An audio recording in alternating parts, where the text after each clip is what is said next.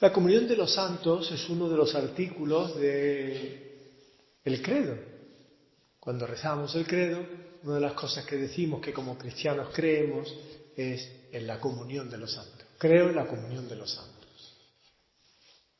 La comunión de los santos es una experiencia eh, que todos los cristianos tenemos por medio del cual nosotros nos sentimos que no solo la gracia, es decir, lo que recibimos en los sacramentos, sobre todo esa gracia que hemos dicho que es como una pequeña semilla que va creciendo, me une a Dios, o mejor dicho, es la vida de Dios dentro de mí. Pero es que esa vida de Dios dentro de mí, que lo que me tiene que servir es para, para amar, porque yo he sido creado por Dios para amar y para ser amado, esa semilla no solo me vincula a Dios, sino que Dios quiere que también me vincule a todos esos otros hermanos que también participan de esa vida eterna.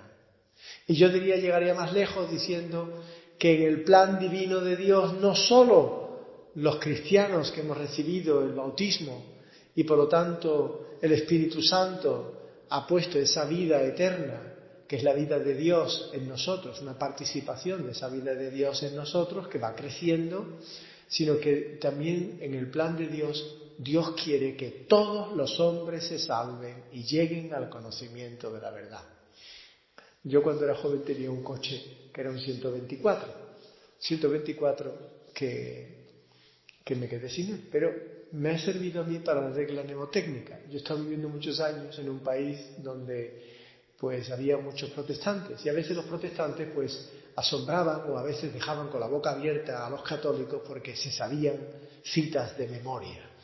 Así que yo también hice mi esfuerzo, pero procuré tener mi regla mnemotécnica. Y el 124 era mi regla mnemotécnica para acordarme de la primera carta a Timoteo 1, primera carta a Timoteo, capítulo 2, versículo 4, que puede parecer muy impresionante, es simplemente una regla mnemotécnica, porque ahí es donde San Pablo nos cuenta, se lo está escribiendo a Timoteo, obispo de la iglesia primera, y le dice, lo que Dios quiere es que todos los hombres se salven y lleguen al conocimiento de la verdad. Bueno, ya te he dejado una regla mnemotécnica para que en un momento determinado tú seas capaz también de citar de memoria y quedes, vamos, como vas, a, vas a impresionar. Pero bueno, lo que quería decir con esto es que no solo esa vinculación entre nosotros, lógicamente, porque participamos y, nosotros tenemos la misma fe. No sé si os acordáis de esa canción que cantamos. Una sola fe, un solo bautismo. Claro, y esto es lo que nos hace que estemos unidos entre nosotros.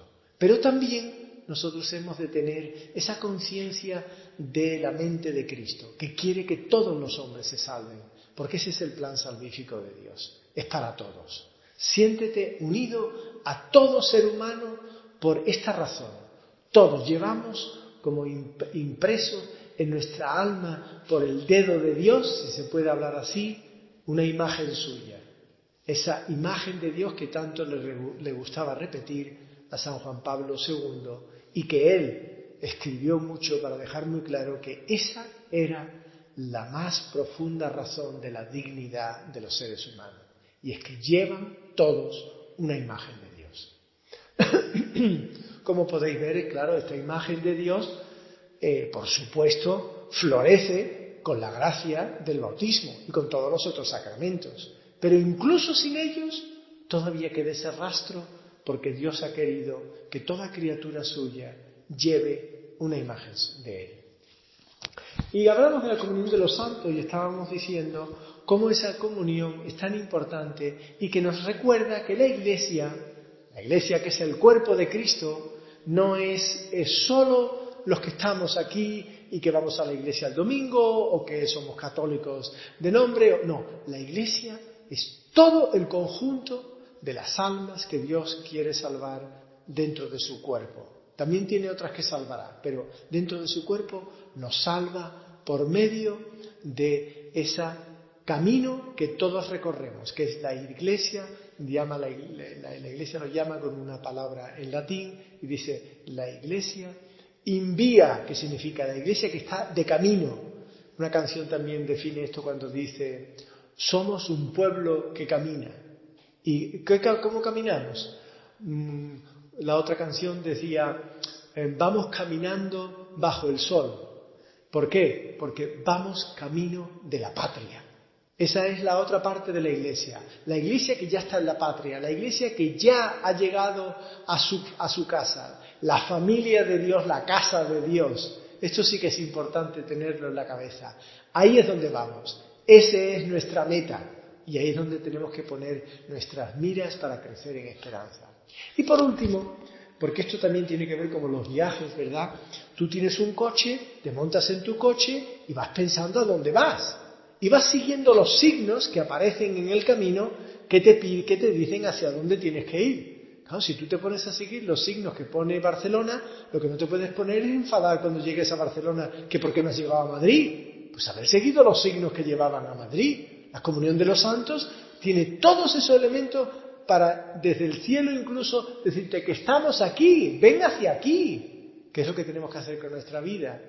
Y eh, por lo tanto, ahí es donde vamos. Pero resulta que el Señor, incluso después de esta vida, nos da la oportunidad de poder, si se nos avería el coche o el coche se queda sin, no sé si habéis visto en esas carreras de Fórmula 1, qué impresionante es, que meten en boxes al, coche y en menos de, de, 15, 30 segundos le han cambiado la rueda, le han cambiado y ya sale el tío otra vez corriendo. Bueno, pues eso quizás no sea tan rápido cuando vamos a lo mejor a nuestro garaje y le decimos al, al señor, oiga, mi coche está estropeado, ¿cómo...? Y entonces allí el mecánico mira y dice, bueno, esto va a haber que arreglarlo y esto... Y esto es como el purgatorio. El purgatorio es ese proceso de purificación, ese proceso de arreglo para que nosotros tengamos el vestido de bodas que, que finalmente nos hará que entremos en el reino de los cielos. Eso es lo que Dios quiere al final de todo. El purgatorio, las almas ya saben que van al cielo, pero necesitan esa esperanza, ese, ese esperar todavía hasta que estén bien preparados.